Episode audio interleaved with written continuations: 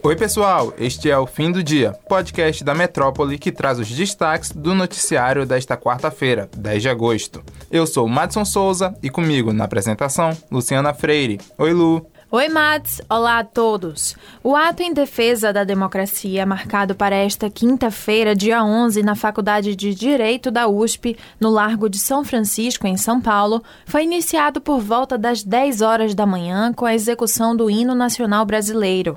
Aberta a cerimônia, personalidades que representam instituições signatárias da carta foram chamadas a discursar. O reitor da USP, o professor Carlos Gilberto Carlotti Júnior, foi o primeiro a falar. Oscar Vilhena Vieira, advogado e membro da Comissão Arnes e do Comitê do Manifesto, também discursou, aspas, Esse momento não é partidário, mas é solene. Nesta sala temos cerca de 800 pessoas, mas estão representadas nada menos que 60 milhões de trabalhadores, representados pelas centrais sindicais que aderiram a esse manifesto. Fecha aspas, disse. Entre os presentes estão padre Júlio Lancelotti, Tiago Pinheiro Lima, procurador do Ministério Público de Contas e um dos organizadores da carta, Fernando Haddad, Márcio França, a ex-jogadora de basquete Marta, o promotor Luiz Antônio Marrei, entre outros.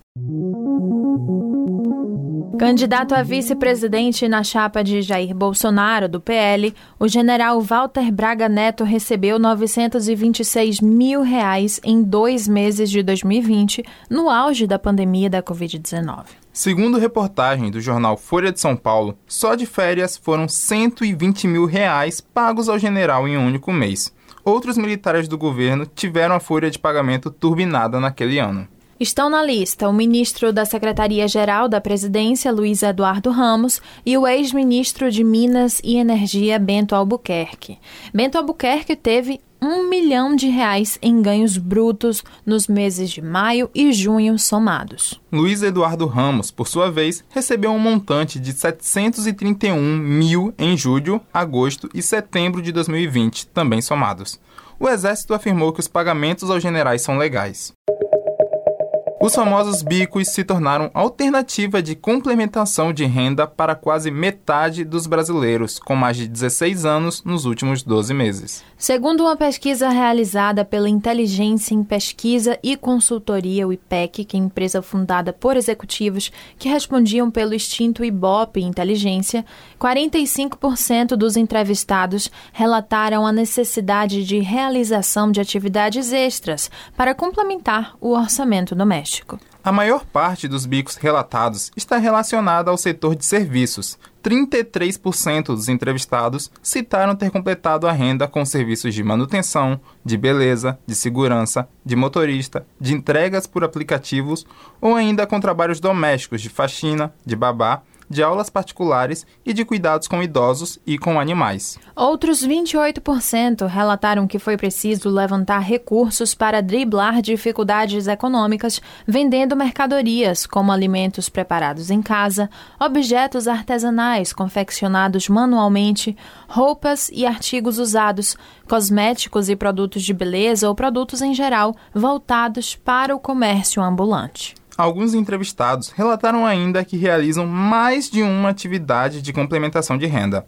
A pesquisa mostrou ainda que a necessidade de realização de bicos é mais frequente em famílias com renda de até um salário mínimo. Divulgado nesta quarta-feira, o levantamento foi encomendado pelo Instituto Cidades Sustentáveis, o ICS, uma organização não governamental que desenvolve iniciativas com foco no combate às desigualdades, na promoção dos direitos humanos, na participação social e na defesa do meio ambiente. A pesquisa foi planejada com o objetivo de revelar dados da percepção da população sobre questões sociais, raciais, de gênero e de orientação sexual entre os dias 1 e 5 de abril, foram entrevistadas 2 mil pessoas em 128 municípios espalhados por todas as regiões do território nacional.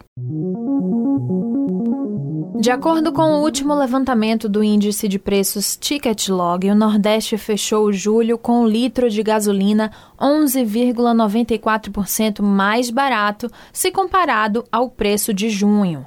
Mas o preço médio de R$ 6,79 ainda é o mais caro do Brasil e está 4,4% mais caro do que a média nacional, que fechou em R$ 6,50. O litro do etanol na região foi comercializado a R$ 5,86, com uma redução de 5,81%.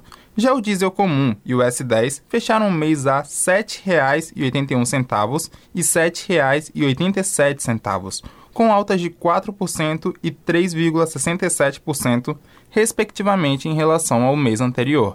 O IPTL é um índice de preços de combustíveis levantado com base nos abastecimentos realizados nos 21 mil postos credenciados da Ticket Log.